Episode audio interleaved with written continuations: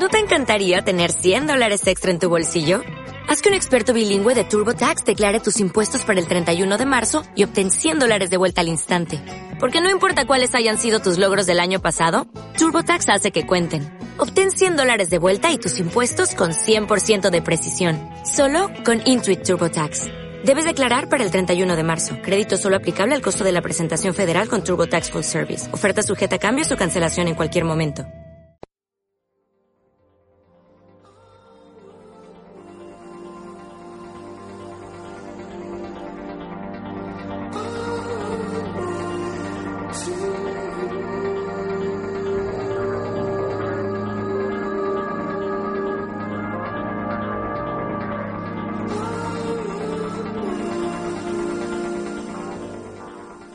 Es la historia de un drama humano. Es la historia de una emboscada cruel y sin sentido. Es algo que os puede pasar a todos, pero que pero que me ha pasado a mí.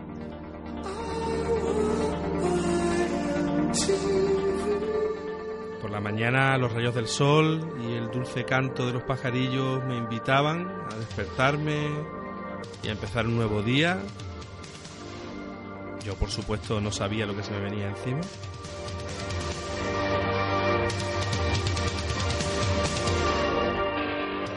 Pero de repente, al abrir la puerta del portal, 45 grados.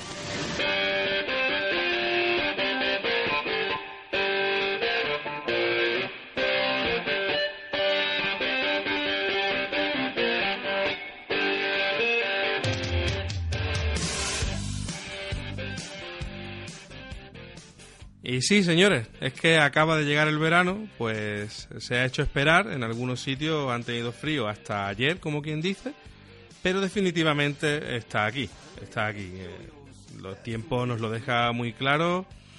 Tenemos sitios, por supuesto, en España donde, bueno, pues el verano parece un poco de broma, pero incluso, incluso en el norte este año, pues las temperaturas están batiendo récords, pues de los últimos 200 años, por lo visto. Así que sí, ha llegado el verano y ha llegado para quedarse.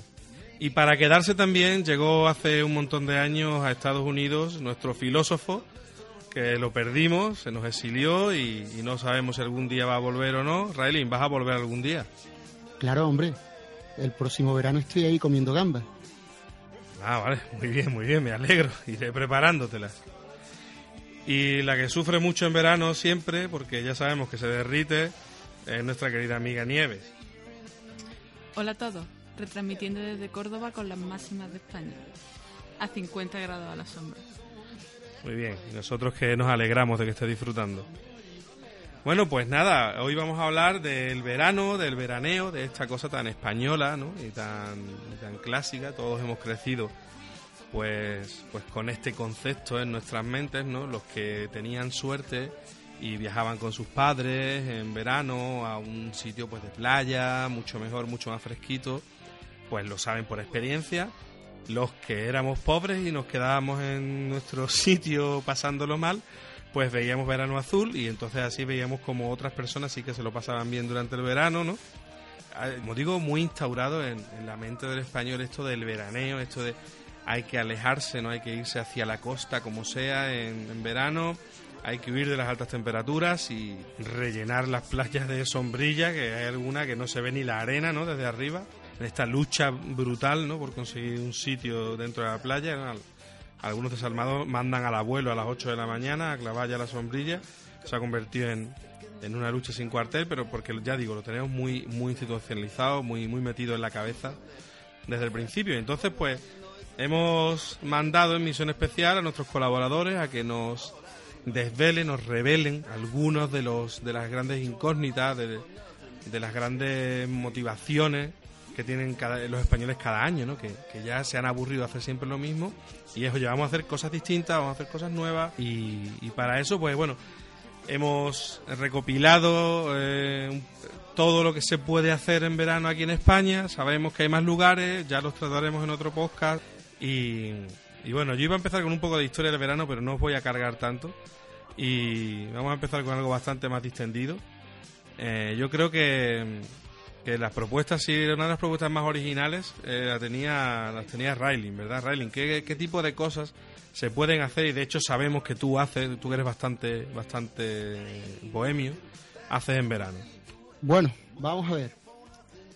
Mi plan aquí es recomendar tres actividades eh, lúdico-festivas durante el verano. Y no voy a hablar del tumbing o del fútbol. Soy un desastre jugando deporte, así que mejor no hablar de esas cosas. Así que vamos a empezar por el mundo del radiocontrol. Y más concretamente los drones. Ah, muy de moda ahora, claro. Sí, sí. Para que los que no lo sepáis, los drones son unos vehículos voladores con varias hélices. Los más famosos son los quadcopters, que tienen cuatro hélices, y los hexacopters, que tienen seis. Y estos a la vez se dividen en según la actividad que nos interese. En el mundillo del radiocontrol hay dos grupos de drones, los que se usan para la fotografía aérea y los que sirven para hacer carreras y acrobacias. Si nos interesa hacer vídeos y fotografía aérea, elegimos los productos de DJI, DJI, el Phantom, el Inspire One, son los drones más usados. Tienen una autonomía de vuelo de 25 minutos, y tienen GPS, sensores para evitar que descalabres el bicho, cámara que graba en HD o incluso en 4D, en fin, una virguería de la tecnología. Y además, para colmo, podemos embaucar a nuestra pareja o a nuestros amigos eh, en este hobby, ya que estos drones permiten que una persona dirija el dron y la otra persona controle la cámara. Así que una locura, vamos. Esto está muy bien también para espiar a la vecina, ¿no? Ahora en verano. Hombre, el tema de espiar a la vecina, no sé yo. Me lo desaconsejamos desde aquí, pero como somos unos teóricos, pues hay que hablar de todo, ¿no? Sí, efectivamente.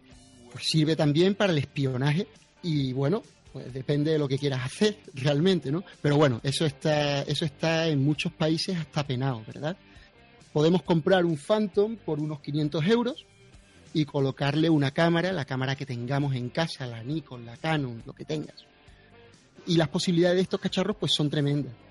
Para que os hagáis una idea, el Inspire One, que tiene una cámara 4D incluida, nos puede, nos puede costar hasta unos 6.000 euros.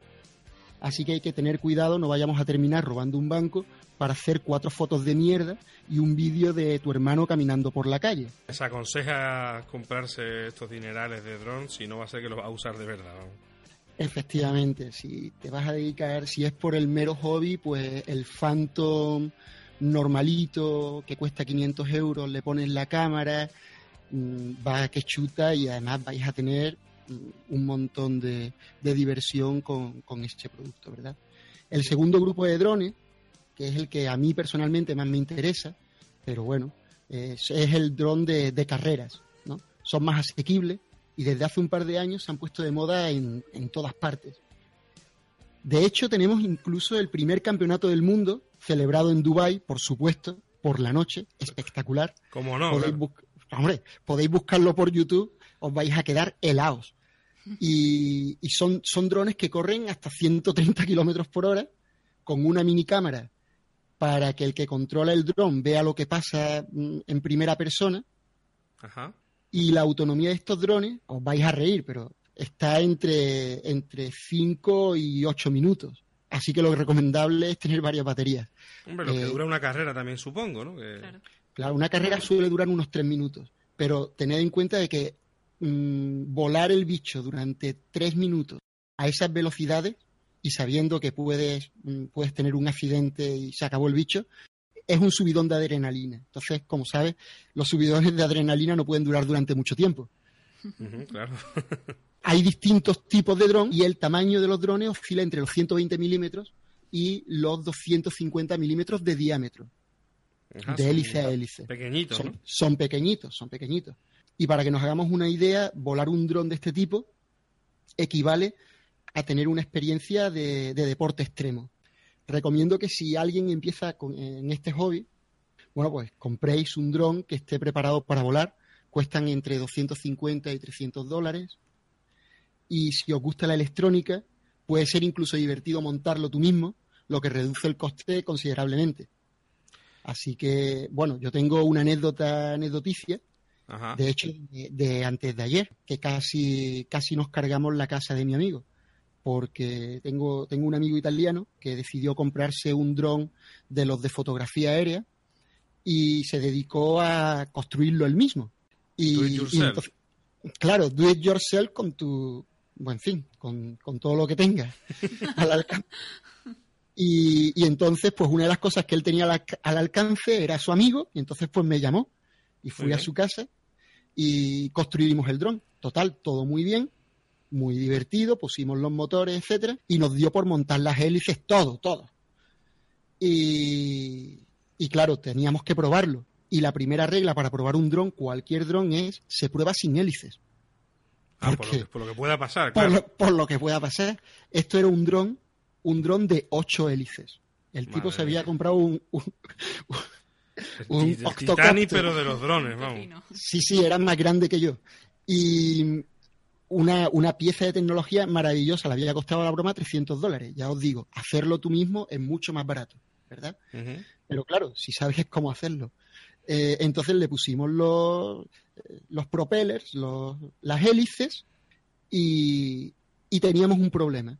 Y, eh, eh, éramos conocedores del problema. Ah, En sí. el programa de ordenador venía que si le dábamos al throttle, es decir, a la velocidad, Sí. eh, la velocidad empezaba desde el 50%. ¿Qué significa? Que si yo tengo velocidad cero, en realidad va al 50% de velocidad. Ajá. Es decir, es decir, que es que en el momento en el que eh, enchufáramos el bicho, iría a 50% de velocidad. Y sabíamos, yo, yo le dije a mi amigo, mira, como yo soy un teórico, pues le expliqué lo que pasaba. Le dije, mira, la vamos a cagar tremendamente y tu mujer nos va a echar de casa. Y él me dijo, no te preocupes, que todo va a ir bien. Y claro, Ajá, Él es un optimista, tú eres un teórico y él un optimista. Efectivamente, yo, y, y además a mí me gusta, como se dice en inglés, I'm a believer, ¿no? Ya, a mí me gusta creer en, en- en el optimismo hasta que, hasta que pasan cosas como esta, ¿verdad? Ajá. Entonces me dijo, no te preocupes que todo va a ir bien. Y me lo dijo con tal seguridad que yo me lo creí. Lo pusimos en el suelo, no nos pusimos en una distancia de seguridad. ¿Para qué? ¿Para qué? Si Ajá. todo va a ir bien. Y encendimos el radiocontrol. Y en el momento en el que encendemos el radiocontrol, nos da la bienvenida.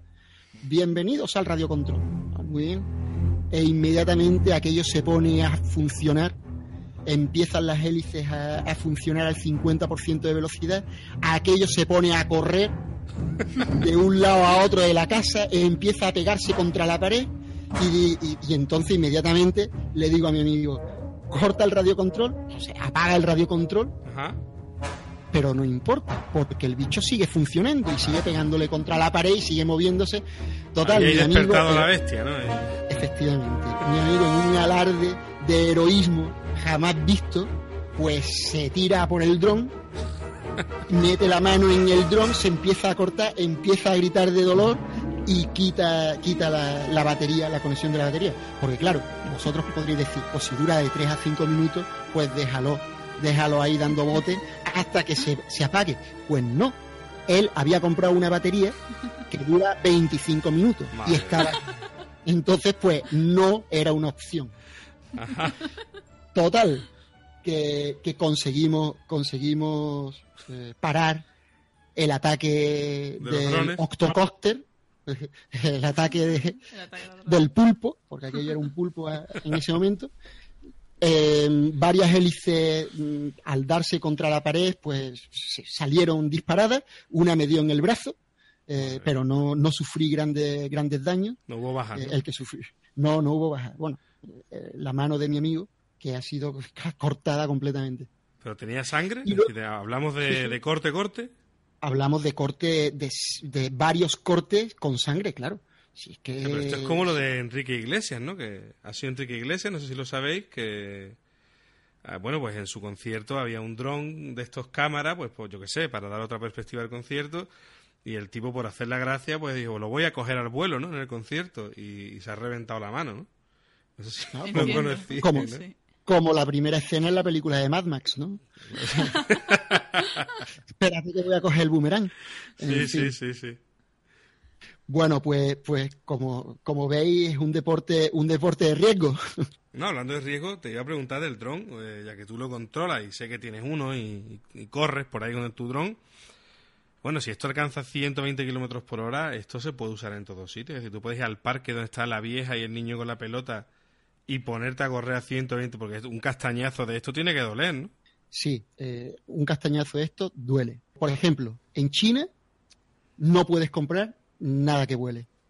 Yo creo que prácticamente no puedes ni hacer origami y, tirar un, puedes comprar ni un jirguero te puedes comprar.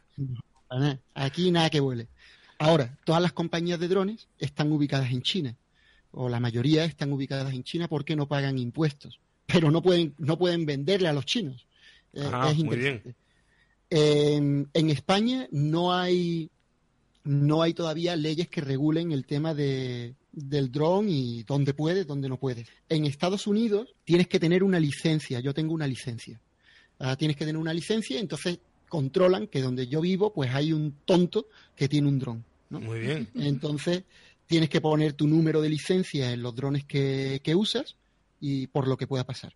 Lo normal y las reglas del hobby básicamente es que, donde haya mucha gente es mejor no, pilotar estos drones, eh, los drones de carrera. Eh, normalmente cuando vuelas un dron de carrera llevas a otra persona que hace de spotter, ¿no? Es el scout. Es el que te dice, oye, pues mira, por esa zona no vamos a ir porque he visto que hay niños que van a empezar a jugar al fútbol, ¿no? O, o hay una vieja ahí que, que, nos va a dar un montón de calor y va a decir que los drones son el infierno. Entonces, pues mejor vamos a otro lado y ya está. Luego, con los drones de fotografía es más fácil, porque tú te pones a volar hacia arriba y luego pues tomas las fotografías aéreas y no estás haciendo nada, no estás creando ningún problema, no, no, no creas ansiedad entre la gente porque ni siquiera ven que hay un dron arriba. Ajá, claro. Entonces, entonces es, interesante. Eh, yo suelo irme a volarlos en los bosques, en los bosques, en, los parques, los parques públicos. Y esto es como todo. En un parque público yo tengo licencia, así que yo puedo volar esto. Y mientras no corra riesgo la vida de la gente, pues no pasa absolutamente nada. No, no hay, no hay ningún problema. Yo normalmente me pongo por la tarde eh, en dos campos de fútbol a volar el dron y, la verdad es que es súper interesante. Y además tengo que hablar, y ya termino, con las formas de maniobrar los drones, que esto también es interesante y es importante. Se puede maniobrar directamente o mediante un monitor o gafas. Y esto ya es completamente ciencia ficción. es alucinante, supongo, como uno de carrera. Lo es, lo es. Es una carrera, claro. Yo recomiendo que si no sabéis manejar el, el dron, o un helicóptero, que básicamente funcionan de la misma manera, pues aprendas poco a poco controlándolo directamente. Directamente es lo que se llama line of sight, ¿no? la línea de visión. Una vez que sabes cómo manejarlo y sabes cómo hacer las maniobras, puedes usar un monitor para ver lo que ve el dron y entonces te lo llevan más lejos, ¿no? O puedes usar unas gafas en primera persona, que eso es, eso es espectacular porque genera una inmersión tremenda la experiencia con las gafas es espectacular y la marca de gafas más famosa es Fat Shark, eh, tiburón gordo. Sí, sí. Por último, eh, recomiendo, como, he dicho antes, ir siempre con una persona con la que volemos el dron. La otra persona se tiene que asegurar que no haya gente por la zona y también tiene que estar atento por si hay algún tipo de descalabro. Porque en el momento en el que estrelles el dron, y yo he estrellado mi dron varias veces, muchas, como te, honra eh, decirlo. Sí, hombre, bueno, porque ahora ya no lo, ya no lo hago tanto. Entonces, eh, he aprendido. Eh, pues en ese momento las piezas salen por todas partes. Entonces, tener a una persona que está controlando eso, pues ayuda a que, a que, a reconstruir el dron. Claro, porque tú con las gafas no sabes dónde te has estrellado. Efectivamente, ¿no? con las gafas es una visión de túnel y entonces no sabes ni dónde estás entonces pues tener a otra persona pues, pues ayuda bastante. Pues muy bien. Después de esta locura de 130 kilómetros por hora, vamos a pasar a algo pues bastante más relajado, bastante más tranquilo. En principio, parece que vienen fiestas patronales, pero conociendo a Nieves, pues no sé si serán más relajadas o no, y a lo mejor sí que hay alcohol implicado.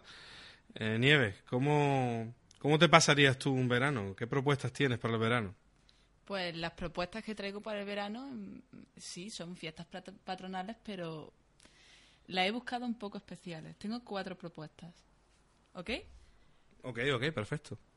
Bueno, la primera festividad que os traigo se celebra en Catoira, en un municipio de Galicia, en Pontevedra. Eh, se llama Romería Vikinga y tiene lugar el primer domingo de cada agosto. Este año pues cae el día 7 de agosto y os estaréis preguntando en qué consiste una romería de vikingos. Pues consiste, como podéis imaginaros, en escenificar las invasiones vikingas que tuvieron lugar en la zona hace unos mil años. Eh, esto se le ocurrió a unos vecinos a principios de los años 60 que se disfrazaron de vikingos, se montaron en un barco más o menos representativo de, de la cultura y decidieron invadir la playa del municipio. Supuestamente ¿Fueron a la cárcel o no fueron a la cárcel? eh, no fueron a la cárcel. Fueron- fueron- no, no, fueron a la cárcel, sino eh, el pueblo salió a defenderse. Ah, vale, Todo el pueblo salió a defenderse. Entonces, desde ese día, pues decidieron instaurarlo como una fiesta. Y el día se inicia con cantos folclóricos en la zona. eh, la gente se reúne a tomar mejillones y vinos de hulla, que son como la, la comida típica del lugar. E instalan un mercadillo medieval en la plaza. Supuestamente tienen que tomar estos vikingos que desembarcan en la Torre del Oeste. Esa es la teoría. A vosotros que os gusta, que sois teóricos. Pero ¿cuál es la realidad?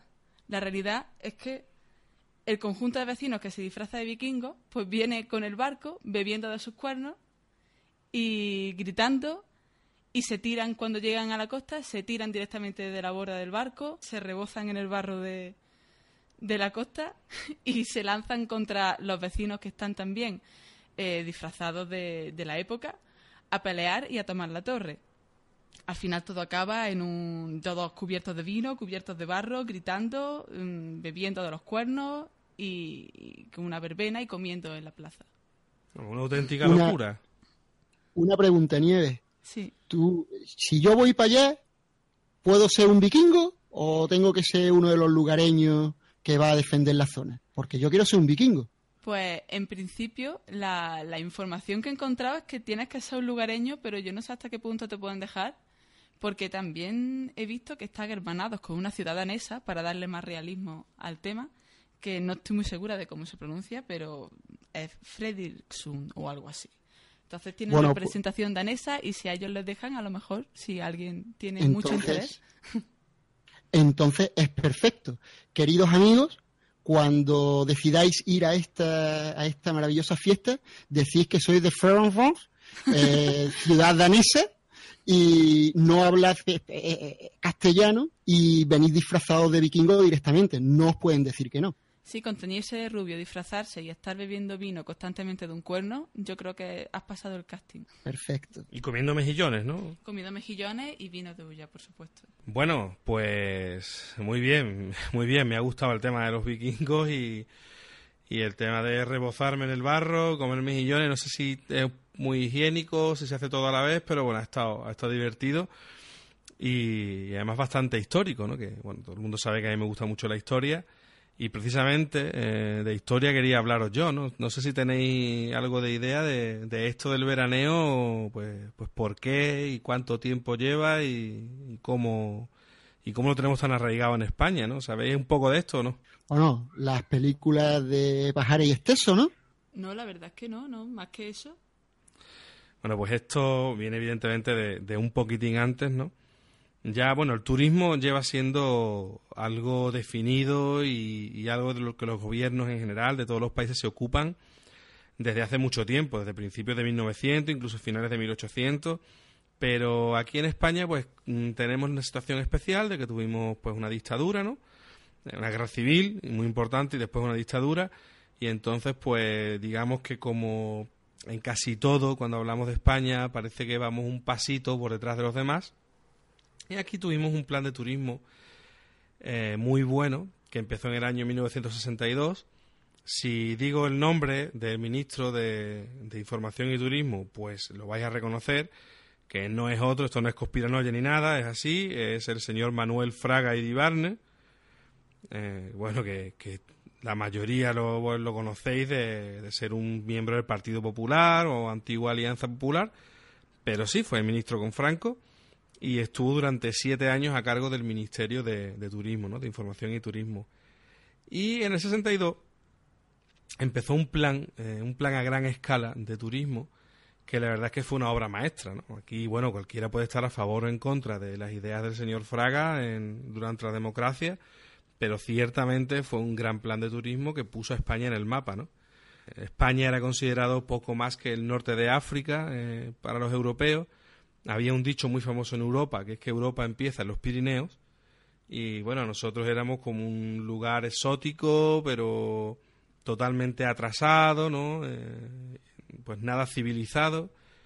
Hay anécdotas eh, de, gente importante, de escritores importantes que en Europa pues les preguntaban si aquí se podían cazar leones, ¿no? Por ejemplo. O sea, para que veáis un poco la, idea que tenía la gente de esto. Y bueno, pues el, señor Fraga pone un plan de turismo bastante interesante, bastante importante. Se gasta mucho dinero. Al principio es un poco criticado por el gran gasto de dinero y desarrolla una campaña eh, que básicamente funciona eh, en tres bloques, ¿no? El primer bloque, que es el bloque, digamos, interno español, pues se dan muchísimos créditos, mucho dinero para el desarrollo hotelero, especialmente en la costa. Se empieza a vender la costa de España, que nuestras playas son, pues son muy buenas, son playas auténticas, que el precio es muy barato para los europeos de entonces y que que para irse al paraíso pues no hay que ir ni al Caribe ni a nada, que aquí en Europa lo tienen, ¿no? Lo segundo es entre la población española, ¿no? Si los turistas van a venir a España y los turistas van a, gozar de nuestra hospitalidad, pues tiene que haber españoles, ¿no? Y la verdad es que muchísimos pueblos de costa, pues eran pueblos pequeños de pescadores, no estaban a desarrollar el turismo y había que llevar mucha gente a las playas. Y ahí empieza el, el fomento del veraneo, ¿no? Ahí empieza las mejoras en las vacaciones, ahí empiezan los la financiación más fácil para la gente que se quiere comprar un piso en la playa o un chalet en la playa. Y por supuesto para las constructoras para que construyan. Se hacen planes de empleo para formar en hostelería a los españoles porque bueno podéis imaginar eh, el nivel de profesionalidad hostelera que, había en pequeños pueblos de, la costa. Pues ninguno no el bar de toda la vida. Y se hace un plan muy, muy grande, ¿no? De hecho, eh, también se hacen, para, para llenar la costa, también se hacen que las empresas eh, del Estado, pues, Telefónica, lo que hoy en día es Endesa, pues la Policía Nacional, la Guardia Civil, a toda esta gente se les pone unas urbanizaciones en la playa y se les deja pues que 15 días al año pueden pedir ir a urbanización X, que bueno, alguno de los oyentes que puede ser pues hijo de un guardia civil o de alguien de Endesa o de lo que sea, seguramente de pequeño las ha disfrutado. ¿no? Hoy en día están prácticamente desmanteladas. En, en, conjunto es a escala, a, escala nacional una gran migración. Se, se propone una serie de, medidas en este plan para que toda España se vaya a la costa durante, durante las vacaciones de verano. ¿no? Y por último, pues eh, se crea un eslogan que todos decimos hoy en día, que todos hemos escuchado, la gente no sabe dónde viene, que es el famoso Spain is different. Porque, claro, todavía había mucha gente que tenía prejuicios, ¿no? Es decir, es una dictadura, bueno, pues yo no voy a colaborar con darle dinero a un dictador, que eh, no deja libertades, que no hay elecciones en España, tal y cual. Entonces este plan de Spain is different va calando en la gente este tema de España no es peor, España simplemente es diferente, ¿no? Es decir, tiene una dictadura, pero no tiene una dictadura porque sean muy malos, ni porque... Es porque son distintos, ¿no? Los españoles eh, necesitan mano dura, un No voy a entrar, ¿no?, a valorar eh, la, idoneidad del eslogan, pero ciertamente el eslogan cara a la gente, bueno, tanto cara a la gente que hoy en día nosotros lo seguimos diciendo, y bueno, la gente empieza a admitir que sí, que España, oye, a lo mejor no es tan mal, no está tan mal como dicen, a lo mejor, eh, oye, esto de que tenga una dictadura, pues tampoco pasa nada. Y poco a poco va calando la gente y bueno, pues eh, tanto es así que el plan es un éxito, ¿no? En, en, pocos años pasamos de no tener industria hostelera e industria turística a que la industria turística sea en aquella época, porque después ha cambiado un poco la cosa, pero que en aquella época sea la principal fuente de, ingresos del Estado, ¿no? De ahí eh, viene un poco pues todo este tema de, del veraneo. Y por supuesto se hicieron series de televisión y se hizo mucha publicidad y por supuesto acuerdos con los bancos, todo lo que os podáis imaginar, toda la maquinaria del Estado. Y en este caso, por una vez, una maquinaria bien montada y bien planificada, todo al servicio de que un sector que no existía aquí, de que algo que los países eh, se nutrían bastante de ello y nosotros pues no teníamos y por supuesto nos perdíamos esa parte del pastel, pues que la consiguiéramos. Y la verdad es que se hizo, se hizo muy bien y, y bueno, después pues tenemos estas anécdotas, ¿no? De los premios, ¿no? Al visitante un millón, pues le dan, bueno, el tío venía con unas ideas de sabe Dios qué vacaciones y lo cogían ahí, ¿no? tenemos las, las, fotos antiguas del ministro en traje dándole el ramo de flores, ¿no? A esta pareja sueca que está un poco asustados, ¿no? Eh, con toda la televisión allá apuntándole, ¿esto qué es, no? Y les daba unas vacaciones de lujo y tal, ¿no?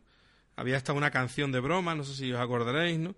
Una canción de un grupo que se llamaba El Turista 1.999.999, ¿no? Que es como aquí de vacaciones y pasas por el arco y te miran como uno más y al que viene detrás de ti pues le toca eh, el premio gordo, ¿no? En tus narices, ¿no? Si te hubieras bajado un, segundito después de, del avión pues te hubiera tocado a ti, ¿no?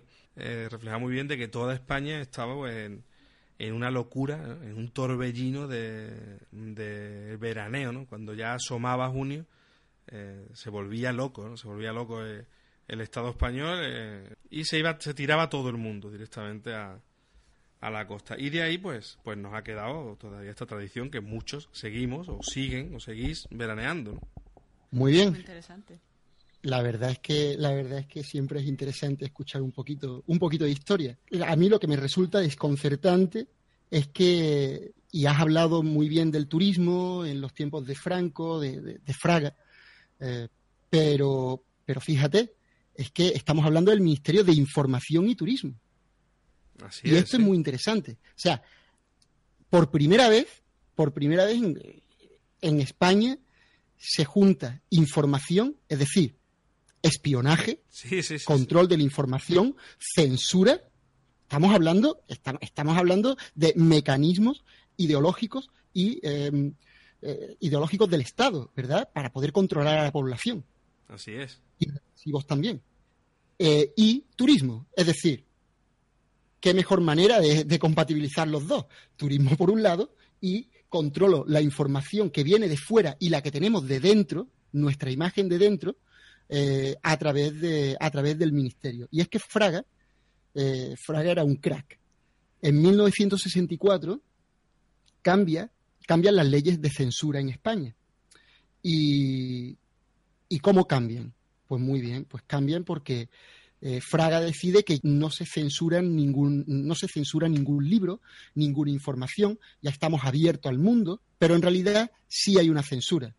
La censura consiste en que los propios publishers, los editores eh, de las grandes editoriales, de las grandes empresas, tienen que autocensurarse porque si no, el gobierno, el gobierno de Franco, deja que se impriman todas las copias del libro X, y luego separan las copias y no pueden vender ninguna.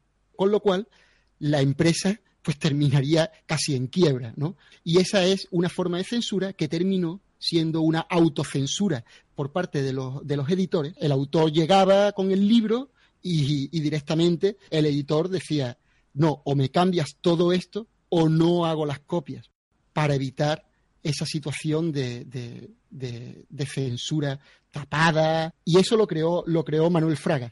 También teniendo en cuenta que se trataba de crear, de limpiar una imagen de España, ¿verdad?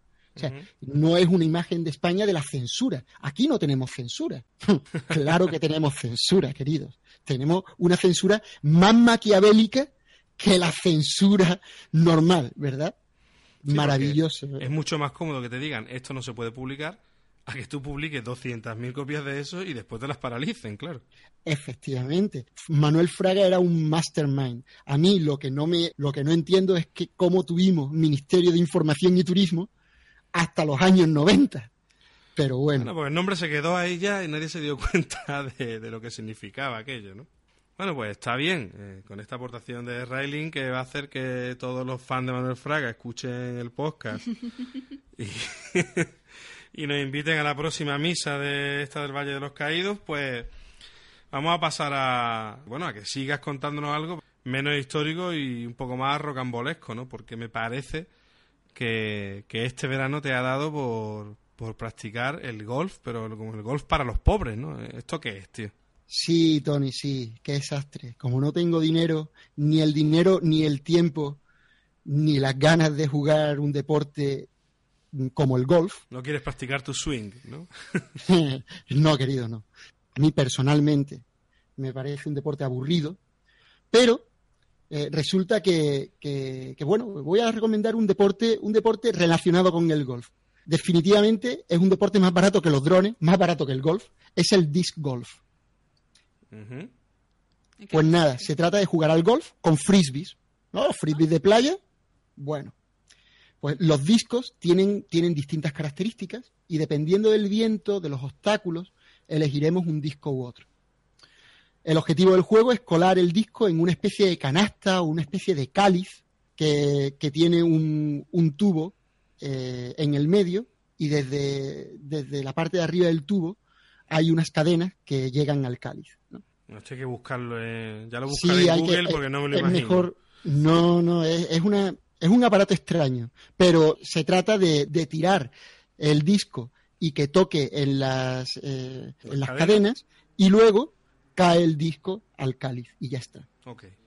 ¿Y esto cuánto recorrido tiene, no? Porque un campo de golf, no sé, me parece que un hoyo tiene pues un kilómetro y pico, ¿no? O más. Eh. ¿Esto es pues cómo va? Suele, suele ser, eh, es parecido a los campos, a los campos de golf. Lo que pasa es que en lugar de tener dunas, pues tienes árboles y bueno, eh, se puede jugar solo o por parejas. Tienes que meter el disco en el menor número de intentos en el cáliz este, en el, en el hoyo este y bueno, me gusta que, no tienes que comprar muchos discos, con que compres tres ya vale, ¿no? Eh, no tienes que gastar mucho dinero en este deporte. Por ejemplo, los discos cuestan entre 10 y 20 euros y con que compres tres discos, uno para tirarlo de larga distancia, uno de media distancia y otro que sería como el eh, del golf, ¿no? Uno para pues, apuntar pues, Tienes bastante, efectivamente. Entonces, no tienes que gastar mucho dinero. Además, es interesante que los, campos de disc golf están en parques públicos, así que no tienes que, gastarte un dinero en meterte en el campo ni nada por el estilo. Y es una bonita excusa para salir de casa con la familia y disfrutar de un día en el campo, en realidad. Aún no ha dado el pelotazo en España. Si queremos jugar con profesionales, tendremos que ir a Oviedo, donde está la Asociación Oficial de Disc Golf. Ah, o sea, tenemos ya una asociación en Oviedo de esto. Sí, sí, sí, sí. sí eh, y tenemos dos campos, además dos campos en Oviedo. Bueno, pues vale, pues del maravilloso e incipiente mundo del disc golf a también otra maravillosa locura. Yo ya con el nombre ya no sé directamente qué pensar, así que mejor que nos lo cuente Nieves. Nieves, vamos a ver, esto, esto ya es de verdad, sí que qué coño es. Pues el nombre que tanto ha cautivado a Tony no es más que Cipotegato. Y os preguntaréis qué es un cipotegato. Pues un personaje del municipio de Tarazona, en Zaragoza, que recorre las calles el día 27 de agosto. ¿Qué aspecto tiene el cipotegato?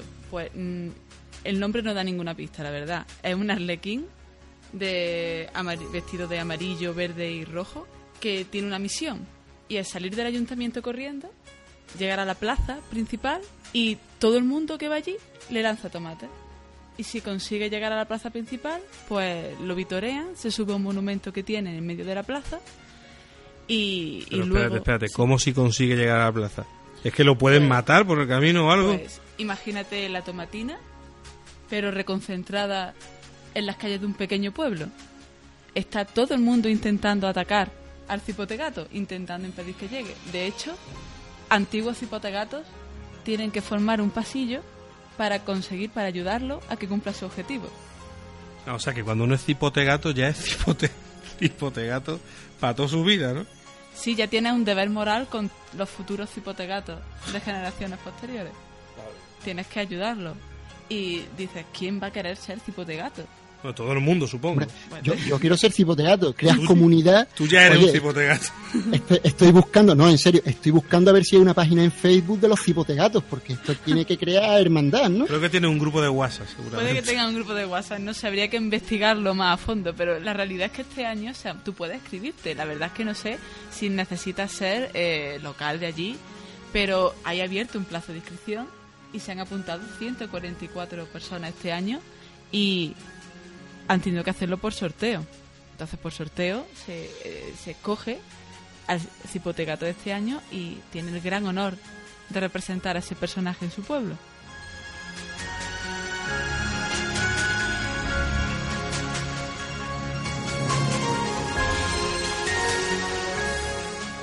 Vale, eh, Me quedo sin palabras, vamos. Entonces el tipo se recorre todo el pueblo hasta llegar a la plaza con la gente tirándole tomates, con otros cipotegatos previos ayudándole, no sé cómo lo ayudan. hacen un pasillo entre todos, intentan que la gente no, no se tire encima, no se tire detrás del tomate que lanzan Ajá. para, para salvaguardar su, su integridad física. ¿Tenemos registro de heridas o lesiones de cipotegato? Pues, pues creo que, no sé, la verdad, tendrías que mirar, está todo documentado, por supuesto, en YouTube, así que podéis, podéis Y ahora, los extranjeros, los, los forasteros, pueden ir a lanzar tomates al Por cipotegato. supuesto, todo el mundo que quiera puede ir a lanzar tomate al cipotegato. Como ya sabéis, todo es internet, estáis más que invitados el día 27 de agosto. ¿En dónde? En Tarazona, en Zaragoza. En Tarazona. Un saludazo a todos los tarazonenses, supongo, y a todos sus cipotegatos. Nosotros, yo no sé si voy a ir, pero yo quiero ir, ¿eh? A- además hay que, hay que agradecer a, a Manuel Fraga por incorporar a, los- a los extranjeros en, eh, en las tradiciones del cipotegato, ¿no? sí, sí, sí. Oye, no ríais que es una tradición de más de 300 años de antigüedad, ¿eh? No, sí, la risa es porque crea un poco de risa, pero desde luego todo el respeto, ya te digo, más que respeto, que yo quiero ir porque me parece digno de verlo. A ver, la fiesta empezó en el 84, tal y como la conocemos, pero que el personaje cipotegato ya existía hacía 300 años. Si queréis más documentación, pues el historiador Javier Bona tiene un fantástico libro con un nombre muy serio, que es El cipotegato de Tarazona, 300 años de cipotegato. Yo sé que Rayling Muy es un teórico y a lo mejor le interesa leerse Sí, pues libro. Bueno, sí, porque pues- proba- por- probablemente formaría parte de las representaciones teatrales del, del 17 o del 18.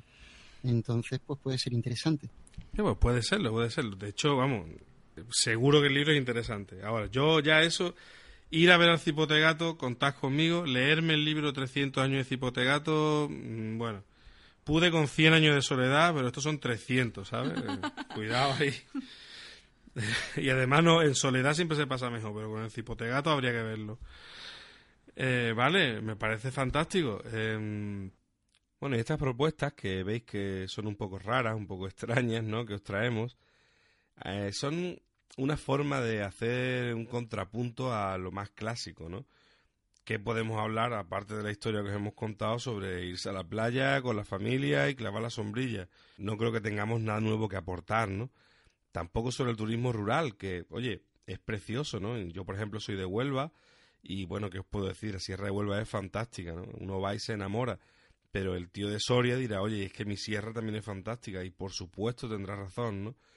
España pues ha pasado de ser prácticamente nula en turismo rural, no existía a pesar de lo que teníamos aquí, a ser ya, me parece que el segundo destino de turismo rural más interesante de Europa, ¿no? Cuatro de cada diez europeos, creo que era la estadística, prefiere venir a España antes que a ningún otro sitio cuando se trata de turismo rural, ¿no? Y tienen razón, y es lógico venir a España, pues, por muchos motivos, ¿no? Y si es turismo rural, pues por supuesto, no esto es un auténtico paraíso, ¿verdad? Pero bueno, todo eso está ya muy tratado en otras publicaciones y en otros podcasts. Nosotros queremos traer cosas más originales. Y pasa lo mismo con los festivales. Pues bueno, no queríamos ser tampoco un panfleto de anunciar los festivales cuando tenéis a golpe de página web pues toda la programación de todos los festivales, ¿no? Que sabéis que tenéis el Bilbao Live BBK, que tenéis el FIB en Benicassin, bueno, muchísimos festivales, ¿no? Que, bueno, son clásicos, vienen todos los años, otros van y vienen, hay algunos pequeñitos pero se mantienen pues por la calidad del plantel o por lo bonito del sitio, por la experiencia que traen. Eh, vamos, para todos los gustos, ¿no? Ya os digo, no es nuestro no es nuestro cometido, creo, aquí, ni, ni vamos a descubrirnos nada si, si hablamos de festivales, porque seguramente en podcasts específicos de música, pues, pues lo han tratado mucho mejor que nosotros. Pero mira, eh, sí quería nombrar, sí, de todos los festivales, y de todos los festivales que no vamos a hablar, sí quería hablar de uno. Eh, no por nada, sino porque, porque también nosotros hablamos de nuestra cultura o nuestra subcultura un poco friki y geek, y hay una cosa que me había, me había hecho gracia. Me han comentado que, que hay un festival en Villena, en Alicante, bastante chulo, seguro, como todos, ¿no? Se llama Leyendas del Rock y es del 10 al 13 de agosto, ¿no? Bueno, pues eh, van a ir unos chicos, una asociación de rol que se llama Azarquia, y van a amenizar el festival con batallas de soft combat, ¿no? Y oye, pues me parece una forma que, mira, el típico festival de vamos, ponemos la tienda de campaña, escuchamos mucha música, bebemos mucho, escuchamos más música y nos volvemos, pues está de lujo, está de puta madre. Pero oye, si en medio tienes ahí unas buenas espadas de goma espuma para mm, darle caña a tu primo y a tu novia y a quien sea ahí, me parece bastante guay, ¿no? Estoy... El soft combat, si no lo sabéis, pues es básicamente una serie de duelos, como los de las películas de D'Artagnan, pero básicamente con, con espadas de goma espuma, ¿no? Y alguno dirá, oye, qué chorrada. Sí, bueno, seguro que los que vayan allí, pues van a ser muy heavies y muy guays y van a decir, oye, esto es una mierda, hasta que lo prueben. Porque nos ha pasado a todos que dices esto es una chorrada y dos horas más tarde no quiere soltar la espada de goma espuma, ¿no? Es algo muy divertido, me parece que para desestresarse un poco y para liberar un poco también de endorfina está muy bien, ¿no? Y es un deporte muy interesante además y oye, tiene mucho desarrollo.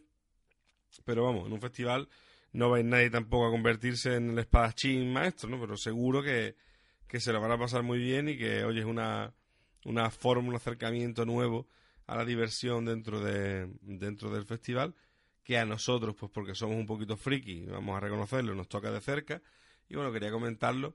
Así que mucha suerte también a los chicos de Azarquia, allí rodeados de heavies, tipos duros de esto de toda la vida, ¿no? Pues eh, a pegarse espacio de goma espuma con ellos y enseñarles a ver si no acaba alguno descalabrado. Es broma, ¿no? El soft combat pues no duele. Hombre, pica un poco. Vamos a, a ser serios porque, oye, uno se ha dado ya, uno tiene ya mucha liza, ¿no? Y alguno pica. ¿eh? Pero bueno, que, que no pasa nada y que es muy divertido. Y si hay alguien aquí que no sabe lo que es esos comas, no lo ha probado, pues ya os digo que busquéis eh, como actividad veraniega. En vuestra ciudad seguro que hay un club de esos combat o si no una asociación ¿eh? que, que están muy de moda. Y, o de la variante que es el Jagger, se escribe Jugger y es pues eh, soft combat ya mezclado, no voy a decir con fútbol, pero es un deporte basado en soft combat que tiene un trasfondo histórico, bueno, eso ya lo investigáis vosotros, es muy interesante, muy chulo, se hace prácticamente en todas las ciudades de España y oye, es otra propuesta que, que no es nada mainstream, ¿no? Y que seguro que os va a gustar.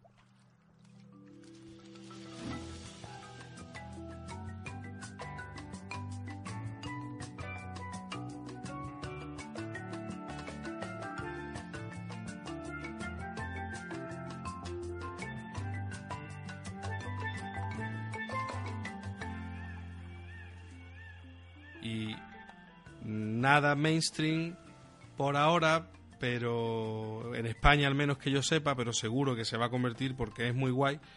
Al menos a mí me ha cautivado cuando me lo estuvo contando ayer Raylin, es pues la propuesta que, traes tú, ¿no? Raylin, ¿qué otra cosa haces tú en verano? Que me parece fantástico, por cierto. Pues mira, siguiendo con mi obsesión por incluir a la familia en mis actividades lúdico-festivas, pues os presento el geocaching. Y supongo que ignoráis lo que es el geocaching, ¿verdad? Pues yo os lo voy a contar. Se trata de una búsqueda del tesoro a nivel mundial. Para mí es una excusa para hacer senderismo con la familia. Y el juego es muy simple, es muy tonto, pero a mí me, me traslada a la infancia, me traslada a cuando yo montaba juegos eh, para campamentos, en fin. Se trata de llegar a unas coordenadas concretas dónde se encuentra un tesoro escondido. Pero unas Cuando coordenadas, eh, ¿dónde? Unas coordenadas, bueno, pues eh, te bajas una aplicación por el, por el móvil o miras en internet y te dicen dónde, dónde hay distintos tesoros en tu localidad. Buscas en un tesoro en concreto, te dice unas coordenadas, la, eh, 340 norte, en fin. Y luego con una brújula, una brújula y un mapa, o con la propia aplicación del móvil que tiene brújula, pues vas hasta el lugar, ¿verdad? Es fácil. Pero cuando encuentras el tesoro, debes registrar tu nombre en una libreta que está dentro del tesoro, coger un objeto de la caja y dejar otro. O sea, no, tú no ramplas con el tesoro. Y yo te estoy viendo, te estoy viendo que lo estás pensando, pero no. Coges una cosa y dejas otra. Hombre, uno tiene alma de pirata, no lo puedo negar, claro. Claro, claro, es que, es que ahí vamos, ¿no? y por último, tienes que dejar el tesoro exactamente en el sitio donde lo encontraste. Esto es muy importante, porque parte de la satisfacción de encontrar el tesoro es buscarlo y no saber dónde está, ¿no? Porque las coordenadas te llevan a- hasta cierto, cierto lugar. Sí. Tienes que tener en cuenta que el GPS normalmente tiene un, un radio de error de unos 9 metros. ¿Vale? Ajá. Entonces, cuando llegamos a las coordenadas, tenemos 9 metros de radio donde puede estar el, eh, el tesoro escondido. Y ahora pues se esconde en distintos sitios, de distintas maneras. Hay tesoros que, que son Tupperware, que le pones camuflaje eh, para que no se vea, en fin, lo que quieras. Sí, Pero sí, hay, sí. hay alguna pista, una vez llega a los nueve metros, ¿es buscar y buscar o hay alguna pista a lo mejor?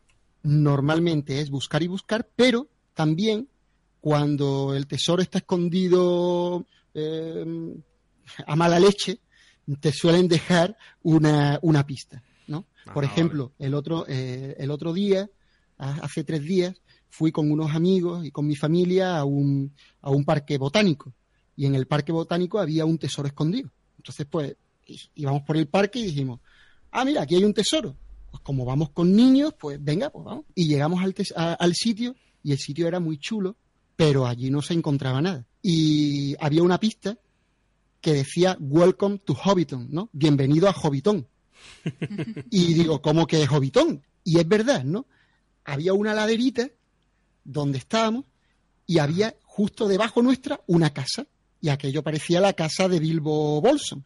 Eh, y entonces buscamos en la casa y justo entre las tejas, entre el tejado y una de las paredes y la pared izquierda de la casa, pues allí habían puesto una caja cilíndrica metida, metida en, eh, en un tubo que daba a la casa.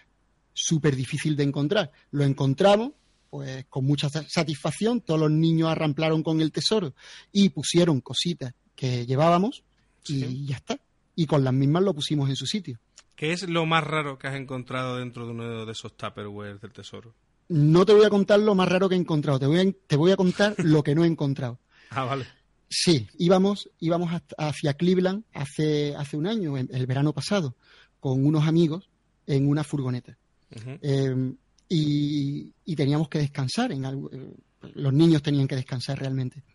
Y entonces pues paramos al lado de un lago con la casualidad de que había un tesoro en la zona. Y entonces mi amigo y yo pues nos fuimos rápidamente a ver dónde estaba el, el tesoro. Bueno, el tesoro tenía una dificultad de 5, la dificultad va de entre 1 y 5, O sea, que eh, así que dificultad cabrón, ¿no? máxima, sí, sí. Y cuando vimos la localización del tesoro, entendimos por qué. Bueno, en realidad no lo entendimos porque fuimos tan tontos que quisimos cogerlo. Pero eh, llegamos y resulta que está, el tesoro está escondido en mitad de- del lago. El lago. Y estaba en mitad del lago. Y dijimos, ah, muy bien, nosotros que somos, somos unos visionarios, pues aventureros. miramos, mi- miramos, miramos a nuestro alrededor y vimos unas barcas y ¡ah! se alquilan barcas. ¿Y qué hicimos? Alquilar las barcas.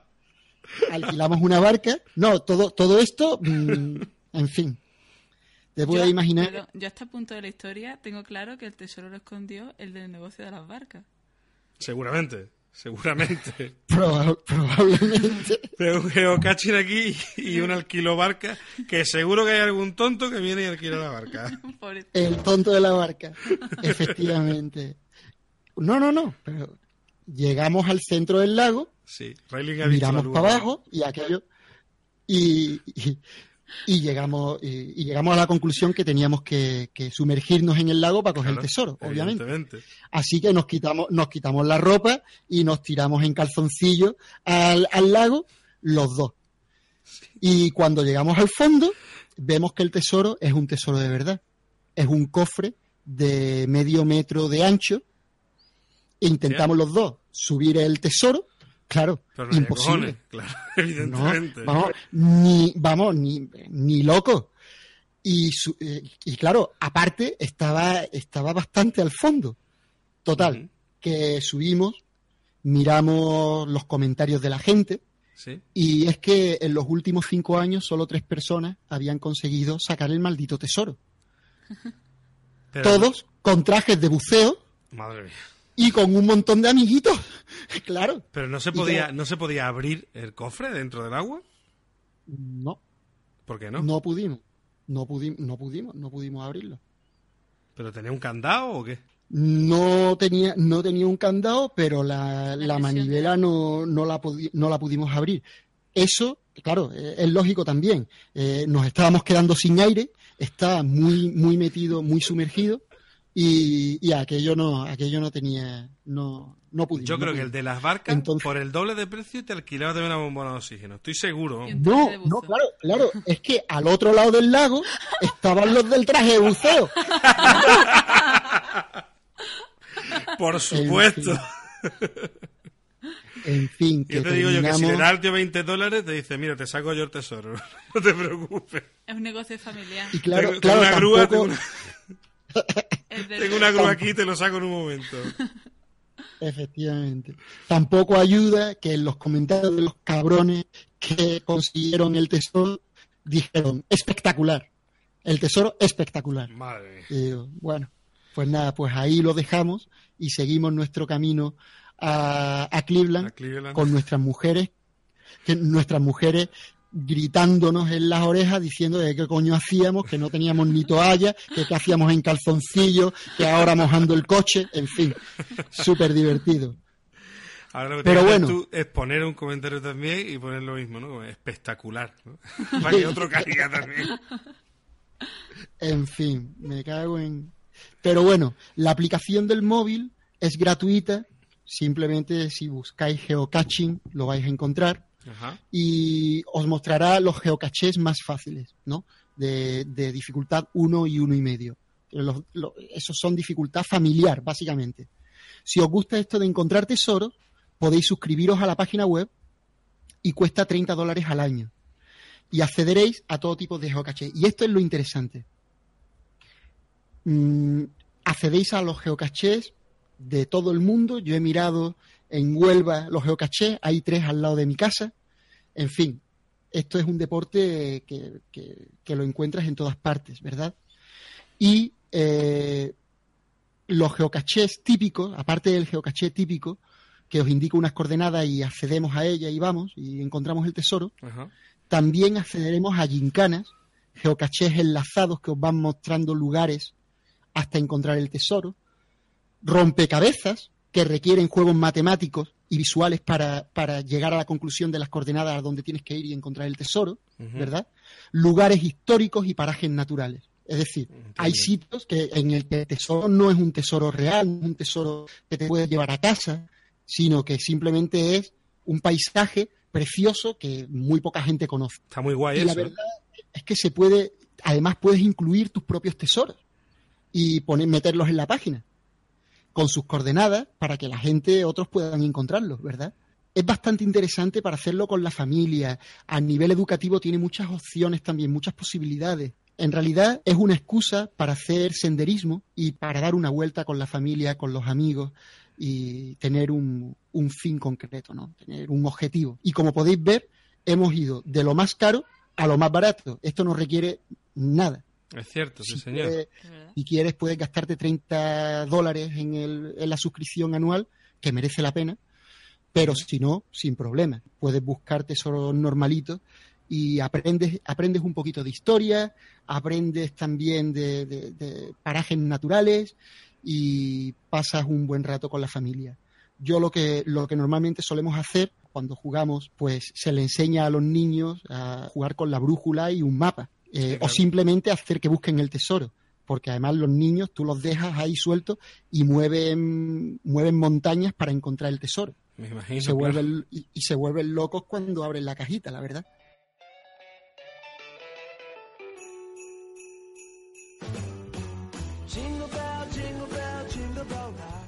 Sí, señor, muy bien. Pues nada, de una actividad familiar eh, y bastante interesante, que ya os digo que yo voy a poner en práctica seguro.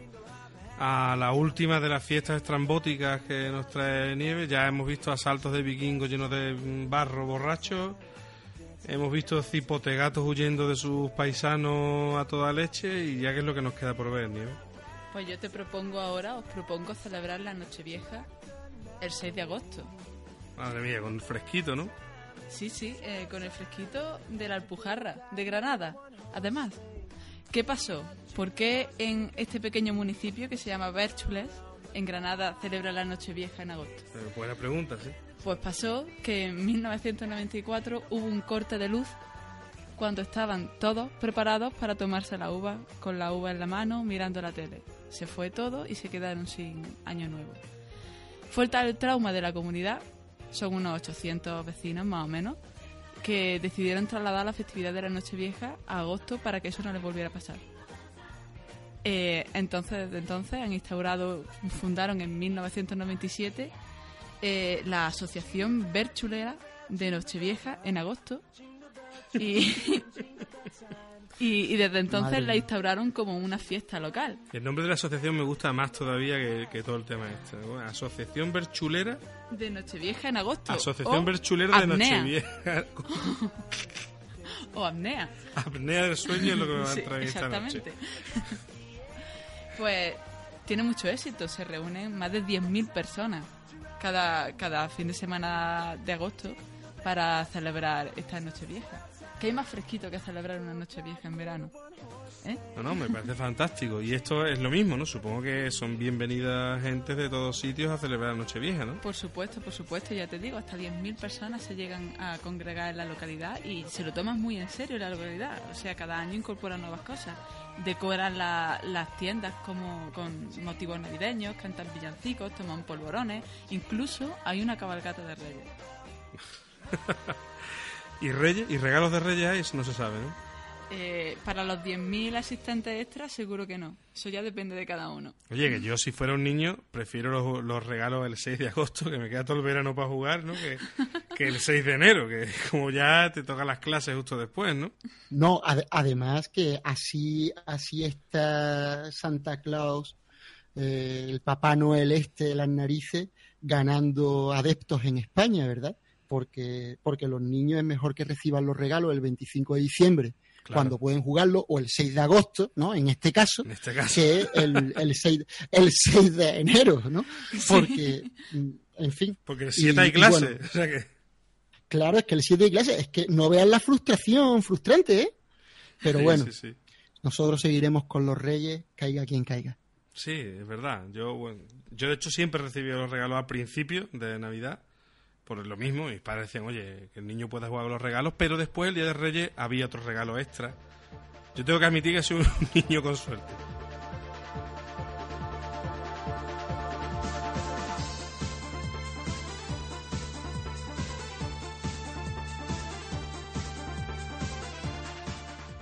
Bueno, pues con esto, si tenemos rondas rápidas de otras cosas que hacer en, en verano, que a mí se me ocurren 100.000, porque me he pasado muchos veranos aburridos en mi casa, bueno, ya han terminado las ofertas de Steam, pero aquel que haya estado un poco atento, pues se ha podido comprar joyas nuevas como el Fallout 4 a mitad de precio. Yo personalmente me he pillado el Mordheim porque soy muy fan de, de la saga de, de Warhammer. Estaba muy baratito, estaba al 66% de precio. Me Bueno, pillado- y, y el Tabletop Simulator, ¿verdad? Sí, pero lo iba a decir, pero oye, quería decírtelo con, sus honores. Y Raylin me ha regalado eh, el Tabletop Simulator, que estoy flipando en colores. El que no se lo haya podido pillar a tiempo, que se espera las próximas rebajas y que se lo pille o que se lo pille ya, porque es flipante, que bueno, si no lo sabéis, es un simulador de juegos de tablero que es solo física, tú lo haces todo, mueves tú las fichas y tal y cual, De hecho, puedes tirar el juego todo por culo, puedes tirar hasta la mesa, que me hace mucha gracia. Si te enfada, puedes volcar la mesa y mandarlo toda la mierda. Eh, está muy chulo y, y, oye, la comunidad tiene un código abierto y la comunidad se está esforzando. Mira, si quieres jugar a Magic, tienes todas las cartas de Magic hasta la fecha para montarte la baraja que quieres jugar. Si te gusta el X-Wing, que es el juego este de naves de Star Wars, que a mí me gusta mucho, está hecho ya lo mismo, con todas las naves, con todas las cartas, con todo lo... O sea, todo, como si tuvieras todo. Y lo mismo con cada juego que te puedas imaginar. Que si tienes el Catán con todas las expansiones, que si el Ciudadela, que si el Bang, no lo sé. Si es un juego de tablero y existe, hay altas posibilidades de que los fans ya lo hayan hecho en el Tabletop Simulator, totalmente gratuito. Y a mí esto de tener un simulador de juegos de mesa, con todos los juegos de mesa gratis, con chat de voz incluido, con que tú lo mueves, que haces las cosas, que organizas las partidas para los jugadores que quieras, se puede jugar al rol, yo qué sé, me he flipado y, no tengo tiempo suficiente para darte las gracias aquí en, el podcast por haberme regalado, Ren. Nada, sin problema. Ahora lo que tenemos que hacer es jugarlo. Eso, eso, eso, en eso estamos. Y bueno, y si habéis pillado algún juego chulo, pues que viciéis mucho en verano. Si no. Oye, si podéis ir a la playa y podéis ir a la montaña, podéis dar una vuelta por estas fiestas que os hemos dicho, pues yo creo que mucho mejor. Pero oye, si tienes la mala suerte de quedarte en casa encerrado, pues pues que te cunda mucho, que te hayan cundido las ofertas de Steam. ¿Y algo más que recomendar por ahí tú, Nieves? Bueno, aparte de cosas así más divertidas, sin tanto trasfondo histórico y sin nada, pues tenemos las clásicas batallas de verano de arrojarse cosas. Yo he encontrado interesantes dos en concreto. La batalla del Clarete, que se celebra en San Asensio, en La Rioja, que siendo en La Rioja os podéis imaginar qué es lo que se arrojan. Pues, y, llamándose clarete, claro. Vino clarete. Más de 5.000 participantes todos los años que van allí a tirarse vino con la boca abierta uno a otro. Y más de 40.000 litros de vino que donan las bodegas de las cooperativas de la, de la comunidad. Esa tenemos que ir también, ¿eh? El 24 de julio. Y empieza a las 12 de la mañana.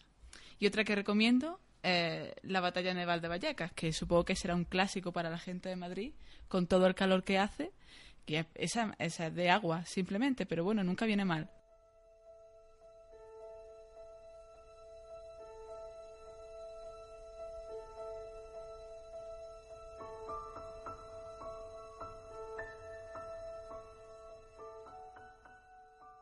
Pues grandes propuestas todas, grandes propuestas todas las que hemos tenido hoy. Creo que que a nuestro público, o eso espero, le satisfarán todas estas formas frikis de viajar o de pasar el tiempo con la familia y con los amigos.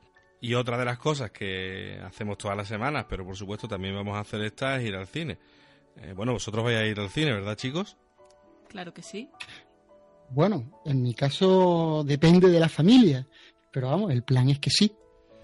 Bueno, pues vamos a hacer un pequeño repaso, como siempre, a ver lo que hemos visto o lo que vamos a ver de lo que hay en cartelera. Eh, bueno, quiero empezar con algo que, nos devuelve a la infancia. Hay muchas cositas esta semana, pero yo lo tengo que admitir, yo soy un fanboy de Steven Spielberg. A mí si lo hace Steven Spielberg, voy a verlo al cine. Después ya me llevo el chasco o no me llevo el chasco, pero voy a verlo al cine. Y esta semana tenemos a mi amigo el gigante que si habéis visto el tráiler, bueno, pues es eh, una historia muy clásica. A mí me recuerda un poco a esta película, se llamaba, Riley, ¿tú te acuerdas del dragón Elliot de Disney? Sí, sí. Es un poco así, ¿no? Y después también había otra, ¿no? Hace poco de también el, gigante de acero o algo así, ¿verdad? También de un niño y un gigante. Bueno, esto está más visto ya que el TVO. Esto es un el ser destructivo que se hace amigo del niño, seguramente pues todo el mundo va a querer matar al gigante cuando lo descubran y van a vivir una aventura fantástica o algo así, no lo sé. Pero bueno, eh, que lo cierto es que al niño lo va a meter en problemas tener un amigo gigante eh, y, bueno, yo creo que va a ser más de lo mismo, pero yo creo que va a estar divertido. No sé si habéis visto el tráiler vosotros, ¿qué os parece? Bueno, el tráiler eh, a mí no me ha llamado especialmente la atención. La verdad es que parece que es la niña la que está en un mundo de gigantes pero confío en, Steven Spielberg. O sea, ningún tráiler de Steven Spielberg para niños llama especialmente la atención, pero luego cuando va la historia es realmente emocionante. Entonces creo que le daré una oportunidad, pero ya te digo, no, no me ha llamado especialmente la atención. Creo que es una historia que, que ya se ha contado anteriormente. Pues, pues sí, estoy, estoy de acuerdo completamente con Nieves. Eh, además, bueno, va a ser interesante verla con la familia y Steven Spielberg parece que ha eliminado eh, los elementos más oscuros de la historia original, ¿no? De Roll Dash. Ah, así que parece, parece ser destinada completamente a la familia, a un público familiar. Pero bueno. un día hoy con la familia que nos van a invitar los del foro de la familia también. Nos van a invitar los dos, los de con el homenaje a Fraga, nos van a invitar los de la misa del Valle de los Caídos y después el foro de la familia también nos va a, nos va a invitar a una fiesta con ellos. Estamos, estamos, estamos finos hoy, ¿eh, querido? Vaya tela. Bueno, pues para ver con toda la familia y perder un montón de pasta, cuantos más vayas, peor para ti. Seguramente aburrirte no, porque estas cosas acaban pues siendo entretenidas, pero pero yo creo que esto es un podrio como un castillo, ¿no? Yo he visto el tráiler solo y ya me aburrió el tráiler. Independence Day, la segunda parte. ¿no? sé qué os parece a vosotros. Yo lo voy a resumir en una cosa, ¿no? Eh, la vacilada, ya esto es vacilada tras vacilada. El momento en el que dice, dice el tío, hablando de un ovni, ¿no? Dice, se ha posado sobre el Atlántico. Y le dice a alguien, ¿en qué parte? Y ya contesta el otro, en todo él. Como el ovni igual, igual, de grande que el Atlántico, ¿sabes? Es como, bueno, pues nada, muy bien, yo no sé qué hacen peleando con nosotros. Si tiene unos ni igual de grande que el Atlántico, mejor atropellar a la Tierra, ¿no? Mandar a la mierda, ¿no? Directamente, pero... No sé, a mí me parece una porquería. No sé qué habéis visto vosotros, si, si os gusta, si nos gusta. Sí, directamente a mí me parece otra porquería y creo que con el tráiler, sinceramente, he visto toda la película. Un tráiler de cinco minutos en el que me lo contaban absolutamente todo. Yo no sé qué puedo esperar ya de pagar una entrada y, qué más me puede contar, qué más me puede reportar eso, aparte de ver muchos efectos especiales uno detrás de otro que no me dejen descansar eh, el cerebro en un momento, pero vamos, no, no creo que vaya a verla. Bueno, vamos a ir un poco más allá. ¿Y qué película apocalíptica mm, ha sido una buena película en los últimos años? A ver, de las que habéis visto. Dices apocalíptica porque quitas las post-apocalípticas, ¿verdad? No, no, las post-apocalípticas es otra historia, claro. Entonces no nos vamos a Mad Max Fury Road, que es la película que debería ver esta semana por enésima vez, eh, debido a la cartelera de mierda que tenemos esta semana. Pero bueno, eh, no, mi pregunta es, sí, un peliculonazo. Mi pregunta es, ¿qué película mm, de apocalipsis, de, de destrucción de la Tierra, todo se va al carajo? ¿Qué película ha, conseguido cautivarnos en los últimos años, de las que habéis visto? Pues mira, yo creo que de Apocalipsis, literalmente, y si en los últimos años entran los últimos 30 años, creo que la profecía, ¿no? Esta de, de Mimur, de las trompetas, ¿no? De se van partiendo los sellos, ¿te acuerdas, no? Claro, ese es un peliculón, claro, sí. Pero yo, también, yo, yo también estaría de acuerdo contigo pero, pero fíjate el track de el track record, ¿no? La, la, cantidad de películas que han hablado del apocalipsis, ¿no? Eh, Armagedón, Armageddon, ¿no? Sí. Una película en la que te centras en la historia de amor y, y bueno, Bruce Willis. El Titanic es el Titanic, pero con, con, pedrada, con pedrada grande. Sí.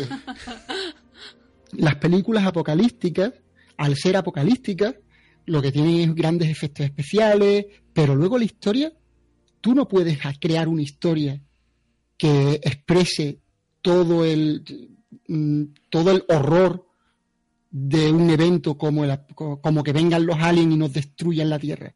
No puedes. Entonces la historia mm, no, se deja, no se deja ver. La película no se deja ver porque la historia no está a la altura del evento en sí.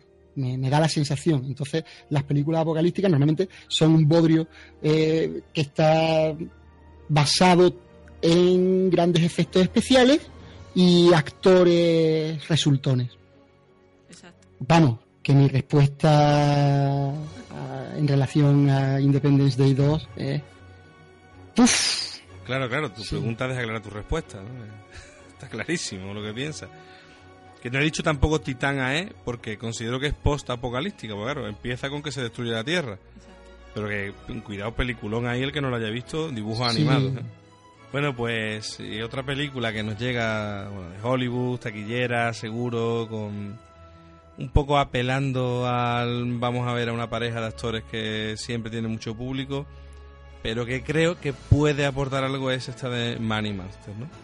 Si alguien no sabe de qué se trata y es un poco raro, pues es un tipo que es un broker de, de y tiene un programa de la tele en plan, oye, sigue mis consejos y te haces rico y de repente aparece allí un chaval con una pistola y un cinturón de explosivos en plan me cago en la hostia, me cargo a todo el mundo porque me han quitado todo lo que tenía. esto es en plan que el tío se lo quiere cargar en directo a George Clooney, pero George Clooney empieza a ayudarle y empiezan a desentrañar juntos quién ha sido el que lo ha estafado realmente. Hombre, es una situación totalmente surrealista, llevada con esta aparente verosimilitud de Hollywood, de esto podría pasar, no, ni puede pasar ni hostias, ¿no? Eso es es una locura. A mí me gustó mucho una cosa que me dijo Nieves cuando vimos el tráiler y es que se parece a El mundo es nuestro, pero en americana, ¿no? bueno, me parece genial porque realmente eh, parece una copia de El mundo es nuestro. No sé si Riley ha visto esta película. Si no la has visto, la tienes que ver. Eh, una de mis favoritas, sí.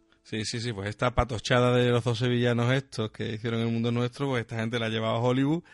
Y estoy seguro de que si veo la película me va a parecer más original y más chula El mundo es nuestro que que esta de Money Monster.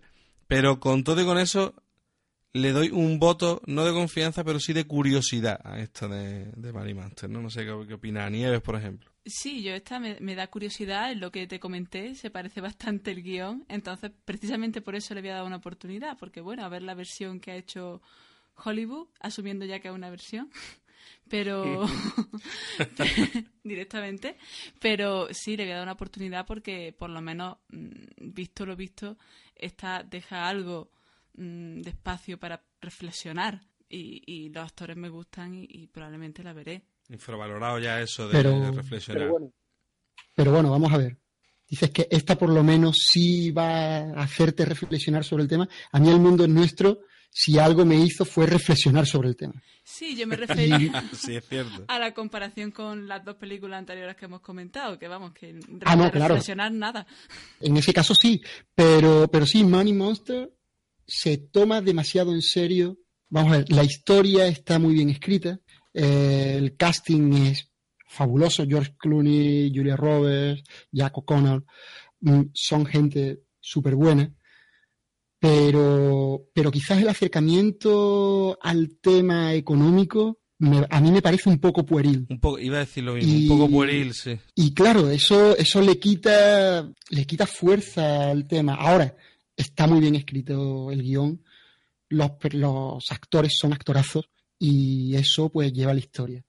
Pero bueno, pues para ver este tipo de películas, pues claro, eh, vería la de Al Pacino, de los 70, no sé si, os acordáis, eh, que, va a robar un banco.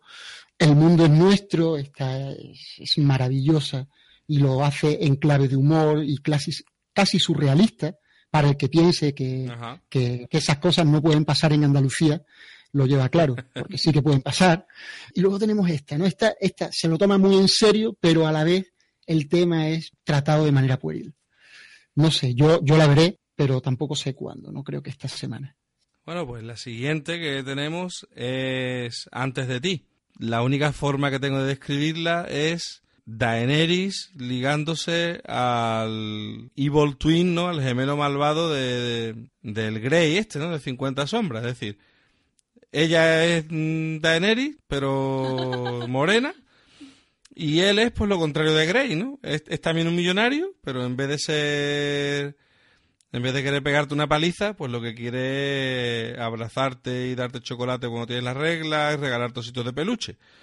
Entonces, pues es otra vez 50 sombras de Grey, pero son menos sombras, son 50 luces de Grey con Daenerys Targaryen. Los fanboys de Daenerys Targaryen van a ir a verla, aunque a Daenerys ya le queda poco por enseñar después de lo que ha enseñado en Juego de Tronos, ya creo que no tiene mucha aliciente ir a verla al cine. Pero bueno, ahora está de morena, ¿no? Que lo mismo si es como... No cuenta, ¿no? A ver, si la has visto de rubia, no cuenta si la ves otra vez de morena. No sé, la película creo que no tiene más, más nada. Es una comedia romántica, muy hollywoodiense, y creo que de base trae menos que la típica eh, película romántica hollywoodiense. Me, parece que, que abres la caja y faltan cositas que vienen en, otra, en otras películas románticas. No sé qué os parece, me parece un poco vacía ese sentido. A ver, la película es la clásica película de sábado por la tarde de verla en tu sofá y que te la pongan en Antena 3 sinceramente. Pero bueno, a quien le guste este tipo de películas, pues yo creo que es una copia de otras muchas que se han hecho antes, que llega un poderoso multimillonario que ha tenido un accidente y está traumatizado y llega una chica sencilla y, se lo liga y de repente pega el pelotazo y es su salvación y, y él cambia su personalidad completamente. El sueño de todo adolescente. Entonces mm, va, va a tener público, principalmente femenino, pero vamos, no tiene más. ¿Pero le están pagando derechos de autor a Disney por el tema de la Cenicienta o cómo va esto? Porque claro, es, es que no, no innova, no, no vuelve a contarte la misma historia siempre. Y, no, sí, sí, porque el príncipe va en silla de ruedas, entonces ya no es lo mismo. No, pero el príncipe es un campeón. Pero volvemos a lo mismo, no se innova, se va a lo, a lo más seguro y definitivamente te está rememorando tu niñez, los cuentos de hadas, todo sale bien al final, en fin. 50, luces de Grey. Yo lo dejo en 50 luces de Grey y de ahí no me bajo. Se han aprovechado del tirón que tiene la actriz principal ahora y ya está. Eso es lo que va a vender. Porque la historia es la de siempre. Bueno, yo no la calificaría ni como una película de serie B, eh, pero bueno, pues ahí está. Ni una película. y la gente, bueno, es que si nos ponemos a dialogar sobre el, sobre el tema película y que merece ser visto y no, pues. Película Las Tortugas nos volvemos locos. Cuento. Pues sí, pues después de ver esta cartelera tan maravillosa me estoy replanteando ir al cine a ver las tortugas ninja. ¿Te das cuenta? Fíjate cómo son las cosas. Eh, los que hayan escuchado el podcast anterior verán que estaba ahí todo el mundo rajando las tortugas ninja y ahora son las tortugas ninja las que reparten aquí. Sí, porque ante el cartel tan abrumador y tan maravilloso que tenemos para ver esta semana, pues no puedes hacer otra cosa que llorar y encerrarte en el cuarto de baño. Pero o, salir o salir y ver a las eh, a las tortugas ninjas. Claro, exacto. Bueno, eh, yo creo que la última, que es la más curiosa y, no me voy a arriesgar, tiene un sello de garantía. ¿no? El sello de garantía es que Tom Hanks parece que, no da punta sin hilo. Parece que no pilla guion si el guion no está muy completo y muy cerrado, ¿no? Ahora, el tráiler parece poco más que una peli autoayuda, living la vida loca, no lo sé. Es la típica peli que te dice, tío, sé feliz, carpe diem y tal y cual. Pero bueno, eso puede estar bien, ¿no? Estamos hablando de Esperando al Rey que en principio pues va de un hombre de negocios que le quiere vender un producto a un rey de Arabia Saudí. Y bueno, el rey de Arabia Saudí, pues por lo visto aparece por todos sitios menos por Arabia Saudí. Entonces él se ve obligado a vivir durante un tiempo allí y bueno, se va redescubriendo, ¿no? Esto es. Esto es la historia del camino del héroe, pero muy light y muy, ya digo, muy de autoayuda, ¿no? No sé si se puede pagar los precios actuales del cine por esta película, pero dejarse ver, creo que la película se deja ver de sobra. Y es que hay que entender un poco de dónde vienen todas estas películas de autoayuda, que me has dado en el clavo, Tony, pues, con el, quién se ha llevado mi queso, el alquimista de Coelho, todo, este, este tipo de, este tipo de, libros que te ayudan a, repensar tu vida, llevados al cine, y es que la sociedad americana tiene muy impregnado una, cosa importante eh, que es redención la puedes cagar, pero siempre hay ese momento de redención, esa posibilidad de... y si consigues cambiar, todo el mundo te va a tratar bien, todo el mundo va a decir, ves, ese tío puede. Entonces, viene ya desde el puritanismo, ¿no? Este... No, claro, claro, viene, viene imbuido por el puritanismo y, realmente yo lo veo cada día en, mi trabajo, en mi vida, y se ve igualmente en, las películas de Hollywood, lo cual es un problema, porque nosotros estamos consumiendo películas de Hollywood como si fueran nuestra cultura. Totalmente de acuerdo. Y, claro, estas películas terminan de, en convertirse en, algo importante también para nuestra cultura, pero no, no viene de nosotros, viene de una sociedad muy diferente a la nuestra a niveles profundos. A todos nos ha pues, pasado. Y esto daba otro podcast, ¿no? Que vemos en las películas situaciones que no son nuestras, que nuestro cuerpo, nuestro organismo de principio las rechaza, pero las estamos viendo en un medio al que damos tanta credibilidad que al final las adoptamos como nuestras. Y realmente son situaciones que no pasan en nuestra vida diaria. Todos vemos películas, el tema, pues no sé, cómo llevan el divorcio, o la amistad en, en los años de pubertad, o todo esto lo vemos y lo asumimos y lo entendemos cuando nuestra realidad es absolutamente distinta. Y de, de, primero, cuando uno es joven y va viendo estas cosas, incluso los rechaza y dice, pero esto, esto no es así, ¿no? Con el tiempo nos acostumbramos y ya digo, lo asimilamos y esto da para otro podcast porque esto tiene un estudio detrás importante. Pero, pero sí es verdad, ¿no? Que, que estamos asimilando poco a poco y dice gente, bueno, es que ahora nos meten el Halloween, no sé qué. Bueno, ojalá todo lo que nos meten y todo lo que asimilamos nosotros sea que los chiquillos se vistan de Drácula y pidan caramelo. Ojalá eso fuera todo lo que nos estamos tragando. Nos estamos tragando subliminalmente muchas otras cosas que no tienen nada que ver con nosotros, que no son mejores que lo que nosotros tenemos, y, ahí estamos, nos, estamos comiendo con patata, como se dice aquí, ¿no? Que están originando. Claro, no es que sean mejores ni peores, sino simplemente que como nosotros no tenemos esa cultura, pues la adaptación a esa nueva forma no tiene una, no, es inmaterial, no tiene una, una base. Y, claro, hay generado una serie de problemas. Nosotros, mm, yo me acuerdo cuando veía en las películas eh, incontable, bueno, el tiempo que se tiraba los eh, adolescentes hablando por teléfono con sus amigos y no sé qué. Ajá, por ejemplo. Nosotros, ya, si llamábamos, era para decir, ¿y yo dónde está? Voy para allá. Mm, ¿Por qué? Porque ni teníamos tres, cuatro líneas y cada uno en, una, eh, en una habitación. Yo tenía un teléfono en casa y era el teléfono de la casa. Tenías que hablar delante de tu madre y, no te ibas a poner tu madre, y si duraba más de cinco minutos, pues te llevaban la bofetada. Pues, no, o no, no, o no. Y es que en la sociedad aquí, tú no tienes esa relación con los amigos de irte a jugar y de... No, porque necesitas un coche, necesitas que papá o mamá te lleven, necesitas luego crear toda una serie de, de, arreglos para conseguir ver a tus amigos. Por lo tanto, pues bueno, pues, pues, tienes esa relación por teléfono o por Facebook o por lo que sea, que no es necesaria eh, en nuestro país o en nuestra cultura, ¿no? Es de otra manera. Y no creo que sea ni mejor ni peor, sino es, es consecuencia de las circunstancias en las que vive cada uno. Ahora, como estamos consumiendo cine de Hollywood, nos están dando su cultura. Es clarísimo, esto no es una globalización de la cultura, no, esto es un, intento de, colonización cultural. Exactamente, iba a decir eso, una colonización a nivel global y completamente mm, pasiva. No nos estamos dando cuenta activamente, pero lo están haciendo y ha producido en un par de generaciones un cambio en la escala de valores. Así es. Pero bueno, eh, Voy a cortarlo de raíz porque se nos acaba el tiempo. Es una película muy buena, ir a verla. y, te vamos hablando de la película. Oye, está genial, ¿eh? está genial que hablemos sobre esto. Simplemente se nos acaba el tiempo del podcast y tenemos todavía que decidir cuál vamos a ver.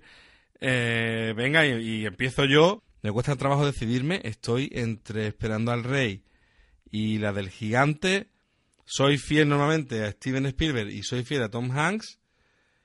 Venga, yo voy a decir Esperando al Rey y así si no me gusta la película, después al salir puedo analizar con a quien sea, con quien sea que vaya le puedo dar peñazo con el tema este de que estamos asimilando la cultura y tal. Así que yo me voy a quedar con Esperando al Rey. Yo iré a ver probablemente Monster Money. Ajá. Es Money Monster. Money Monster, perdón. para ver cómo han tratado todo este tema del que hemos hablado y me da, me da realmente curiosidad y, los actores me gustan y tengo curiosidad por ver bueno, cómo pues yo y a mí esto sí que me duele. Pero Madre mía, tengo más tensión que en la final de Gran Hermano, Bueno, pues a mí aunque esto me duele pero yo tengo que, decirlo, eh, lo siento mucho, pero yo voy a ver las tortugas ninjas.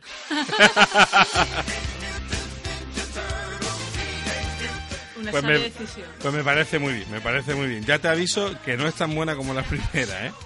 Pero, pero oye, se deja ver la, se deja ver la película.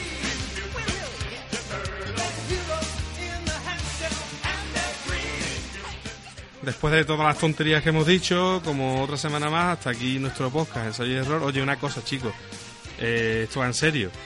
Eh, Sabéis que la estadística dice que el 85% de los podcasts que se hacen en España solo tienen un capítulo.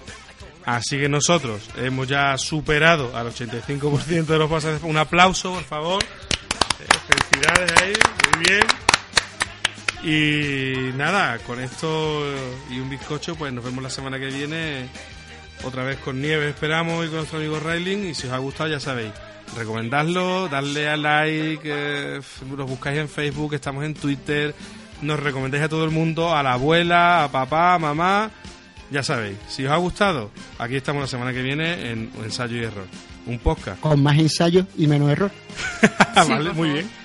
Pues muy bien, así, nos, ahí nos quedamos. Venga, hasta siempre. Hasta luego. Adiós.